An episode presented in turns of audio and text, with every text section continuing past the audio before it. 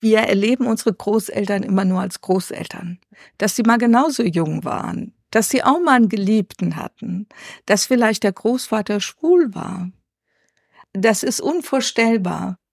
Sagt Susanna Faust Kallenberg, Pfarrerin und Buchautorin. Mein Name ist Antje Schrupp, ich bin Redakteurin des EFO-Magazins und habe mit ihr über ihren ersten Roman gesprochen, Der Hochzeitskelch.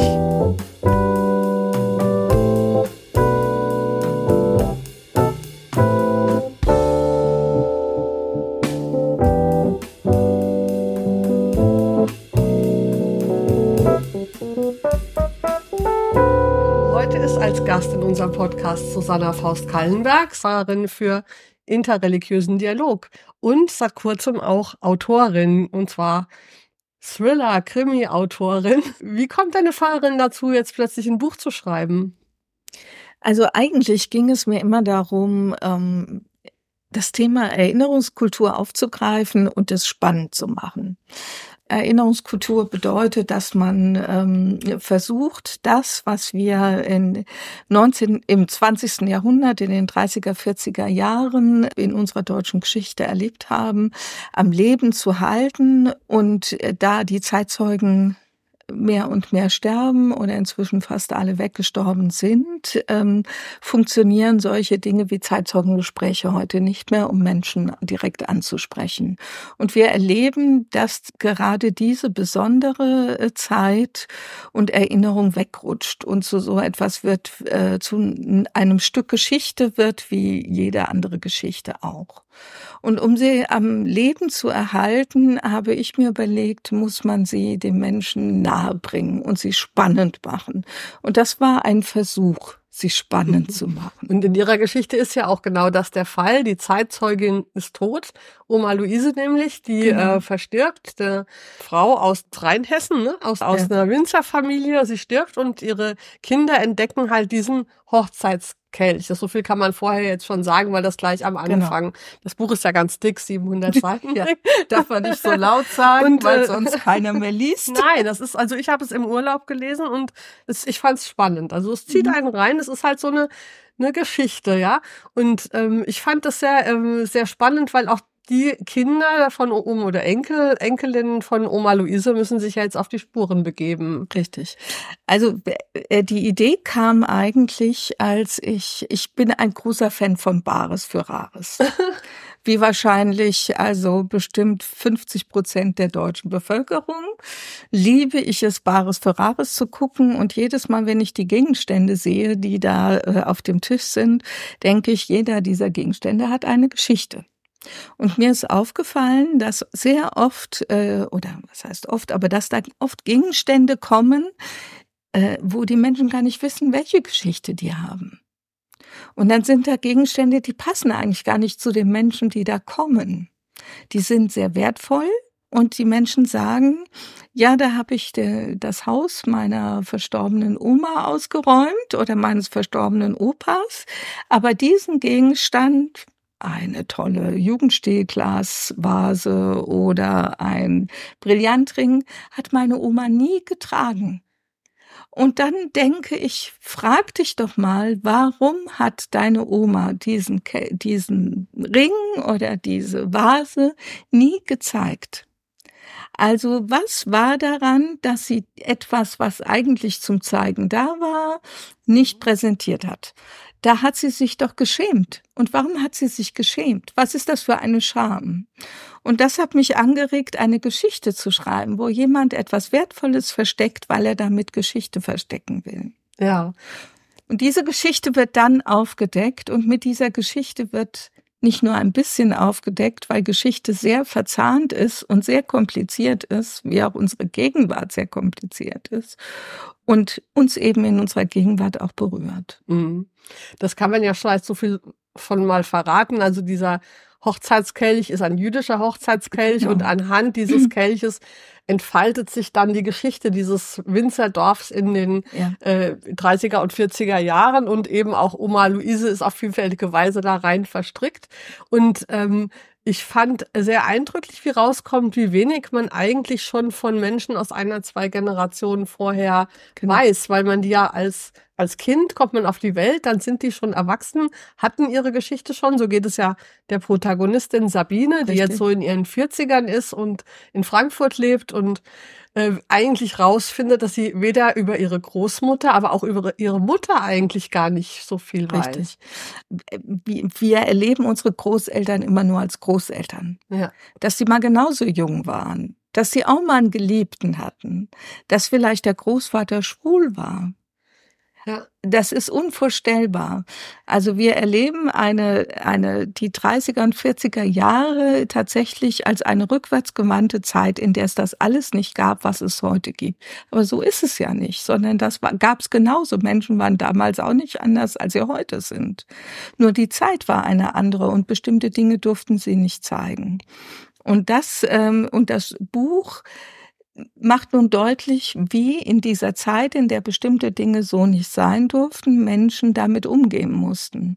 Und dazu ist das Buch eben, habe ich mich sehr bemüht, es sauber zu recherchieren, damit man nicht einfach irgendwelche Geschichten erzählt, die nicht stimmen, mhm. sondern Geschichten erzählt, die in einem Kontext sind, der schon sehr äh, genau stimmt. Ja. Also es sind Geschichten, die hätten passieren können, sind aber nicht passiert. Ja, es ist eine fiktive Geschichte. Aber es gut. ist eine fiktive Geschichte, aber eine Geschichte, die ja. durchaus realistisch ist. Das wird ja auch durch die Figur von Ludwig Fromme, also zufällig genau. wohnt in, dem, in, der Wohnung neben dem, neben der Tochter, die jetzt versucht rauszukriegen, was es mit diesem Kelch auf sich hat, eben ein äh, Historikprofessor, der sich auch sehr gut auskennt. Genau. Mit, die, die, das ist natürlich ein schöner Zufall, aber auf diese Weise kommt natürlich auch viel Sachkenntnis rein, also auch über ja. die, äh, die Geschichte der, der jüdischen Bevölkerung in Deutschland und so weiter. Ich glaube, so ein Hochzeitskelch gibt es auch hier im Museum Judengasse. Ne? Da kann man den wohl besichtigen. Also das Bild auf dem äh, Umschlag, das hat uns das Jüdische Museum zur Verfügung gestellt. Ja. Und ähm, jetzt muss man noch eins dazu sagen. Also eigentlich äh, gibt es keine Kelche, die einfach nur Hochzeitskelche sind und nur zur Hochzeit benutzt werden, sondern es handelt sich dabei um die Kelche, die als Kiddush-Kelche verwendet werden.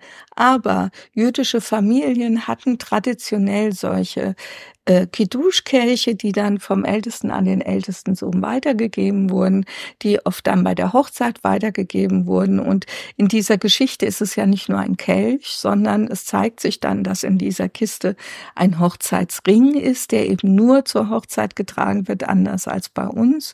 Und dazu gehört noch eine Besamindose, die ähm, ebenfalls in diesem ähm, in dem Schabbat, habe ich gesagt, Pessach im Schabbat-Ritus äh, benutzt wird. Also der Kiddush-Kelch, die Besamim-Dose und der Hochzeitsring. Zusammen gibt das so diese mhm. Hochzeitskiste.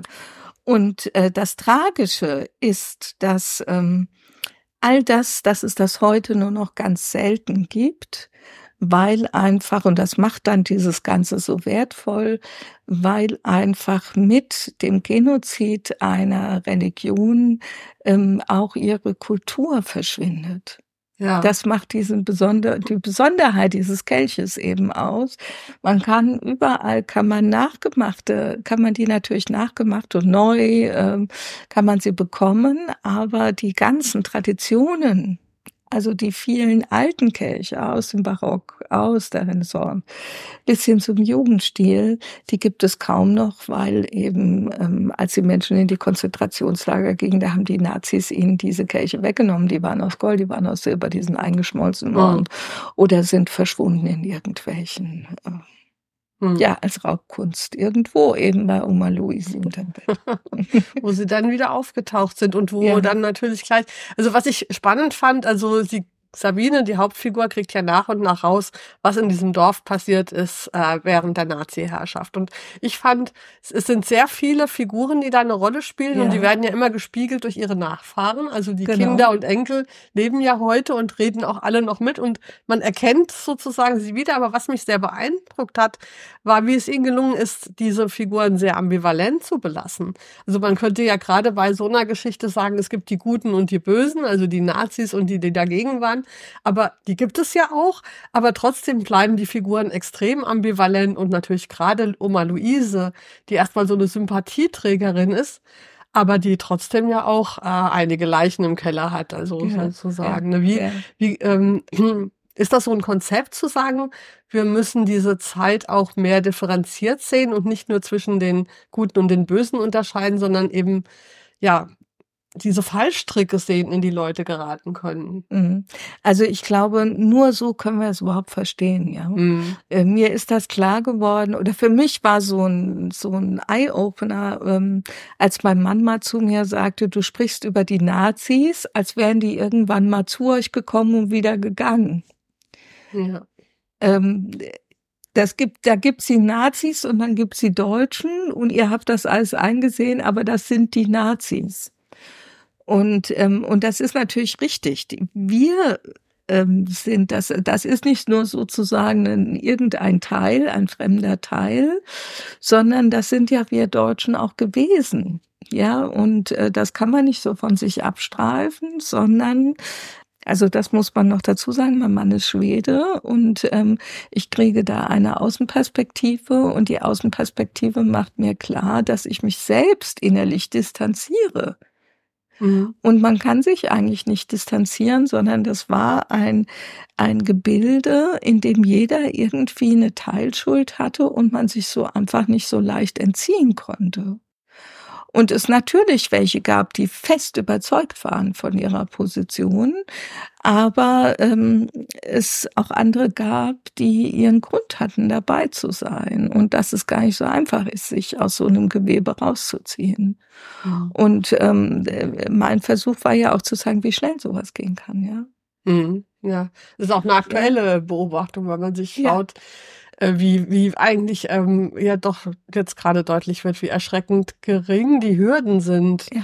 des ja. Äh, äh, Antifaschismus, oder? Genau. Wie schnell ja. da wieder Brandmauern zusammenfallen oder wie auch immer man das sagen will. Ähm, ich fand auch ein anderer Punkt, der auch deutlich wird, dass in der ähm, Auseinandersetzung mit solchen politischen Prozessen oder mit ihrer Aufarbeitung, wie schwer es auch ist, die eigenen Interessen daraus, daraus zu halten, weil zum Beispiel der Bruder, Andreas, der Bruder von Sabine, hat halt ein Interesse daran, diesen Hochzeitskelch möglichst gewinnbringend zu verkaufen, ja. weil er gerade in Geldsorgen ist und sagt, was ist so ein aller Kelch, ja und auch bei Oma Luise gibt es dann halt, ohne den Plot zu verraten, ein großes eigenes Interesse, ja, ja, dass sie dann ja, zur Verbrecherin letzten Endes werden lässt. Also das ist, das changiert so sozusagen zwischen dem Verständnis für diese Position und natürlich der umso härteren Kritik. Also ähm, niemand ist von Grund auf böse. Ja. Gut, es gibt da einen, dem, dem, der hat halt, der wirklich ähm, sozusagen den bösen äh, Hut auf hat, ja. Aber sonst äh, ist es nicht so. Niemand ist wirklich von Grund auf böse, sondern jeder hat seine Gründe. Mhm. Und jeder, auch niemand ist von Grund auf gut. Und niemand ist von Grund auf gut. Ja. ja. Also wir können alle irgendwie verführt werden von genau. Konstellationen, ja. Interessen. Also ich war ähm, ich war in Rheinhessen Pfarrerin in, äh, in zwei Dörfern, da bei Gensingen, äh, Bingen, da in der Region. Und da habe ich noch viele erlebt, die diese Generation, aus dieser Generation kamen, die entweder geflüchtet sind ähm, und dann dahin kamen oder die ähm, selbst dort gelebt haben und dann, also Frauen, auch ganz starke Frauen, äh, die erste, zweite Generation, also die, die mitten im Krieg zwei Männer geheiratet haben und so. Mhm. Ja, oder die im Kriegen Geliebten hatten und nach dem Krieg äh, kam der Mann zurück und äh, all solche Sachen, ja, und dann hatten sie ein Kind von dem Geliebten. Also und äh, diese Dinge haben die oft erst erzählt gegen Ende ihres Lebens. Ja. Und ich war die Zuhörerin. Und da bekommt man erstmal mit, wie stark diese Frauen eigentlich waren und was sie alles erlebt haben oder auch worunter die gelitten haben und wie die die Geschicke ihrer Familie zum Teil manipuliert haben. Ja. Auch bewundernswert manipuliert haben. Also ich meine, da steckt ja auch unheimlich viel drin, was wir unsere Generation, die alles transparent macht, gar nicht erahnen, wie mhm. viel Macht da auch drin steckt. Mhm. Und dann, äh, was mir immer, immer leid getan hat, war diese Zwischengeneration, also die Annie praktisch. Also die, die, die Tochter, also die Tochter ja. von Luise und die Mutter von Sabine, ne? Genau. Ja, die, die ist tatsächlich die Gebeutelte. Das ist die Gebeutelte, die, die intelligent genug ist, aber keine Ausbildung machen darf. Mhm. Und warum? Weil es immer um den Betrieb geht. Mhm. Es geht immer darum, diesen Betrieb zu retten. Und so geht's ja dem Andreas auch. Das ist ja nicht so, dass der böse ist oder wenn der diesen Kelch verkaufen will, sondern der lebt nach der Maxime und so ist er erzogen, dieser Betrieb muss gerettet werden. Und so funktionieren diese Weingüter auch. Äh, das Buch ist ja jetzt schon ein paar Wochen raus. Wie waren ja. denn so bisher die Reaktionen? Also das Interessante ist, wer das Buch liest, ja. der ähm, äh, findet es sehr spannend. Aber man muss es an den Mann und an die Frau bringen. Und das ist gar nicht so einfach. Es gibt sehr viele Bücher auf dem Markt. Das ist jetzt äh, nicht Knauer oder Diogenes oder so, sondern es muss anlaufen. Edition tz.de? Genau, die Edition tz.de ist ein Darmstädter Verlag und ähm, die äh, verlegen viel solcher Bücher, die entweder einen regionalen äh, Touch haben oder sich tatsächlich mit äh, der, der jüngeren Geschichte beschäftigen. Also das äh, Buch hat ja zwei regionale Touches, um es zu sagen. Einmal Rheinhessen, die Winzer, über die genau. haben wir genau. schon geredet. Aber es hat ja auch Frankfurt als, Richtig. als äh, genau. Ort. Richtig. Also äh, Sabine, die Protagonistin, die wohnt äh, im Westend in einem typischen Multikulti-Haus. Das mhm. Haus gehört einem, einem jüdischen Ehepaar. Und da ist, äh, sie heißt Hanna und ist eine ehemalige Prima. Das ist eine tolle Figur übrigens. Ja, da viele, ich, also, als Hanna kam, habe ich gedacht, das muss man verfilmen. Hanna muss man sehen. Hanna muss man sehen, genau. Hanna liebt koscheren Champagner ja. und, ähm, und hat ganz viele, viele Bilder von sich selber damals, als sie noch im russischen Staatsballett war und die, die Männer ihr zu Füßen lagen. Und irgendwann hat sie aus Liebe die Bretter der Welt äh, vertauscht gegen ein Leben mit einem orthodoxen äh, jüdischen Mann und lebt nun im Westend. Und äh, in diesem Haus im Westend, da wohnen auf der nächsten Etage eine türkische Familie. Äh, der Mann ist Arzt und sie, äh, die Frau ist Lehrerin und die haben eine Tochter, die heißt Naime, die ist so zwölf Jahre alt und äh, hat faustig hinter den Ohren. Und dann haben wir ganz oben wohnen eben Sabine, die Protagonistin, und nebendran der Professor Ludwig Fromme. Und so viel kann ich sagen. Also Ludwig Fromme ist nicht nur Professor, sondern er ist auch Sohn einer reichen äh, Familie. Denn die Eltern von Ludwig Fromme, denen gehört ähm, die sind eine reiche industriellen Familie. Und das hat natürlich auch Vorbilder, die kommen aus Kronberg. Mhm. Ähm, ich äh, nenne jetzt keine Namen. Ich weise nur auf ein gewisses Auto hin, dann brauchen wir da.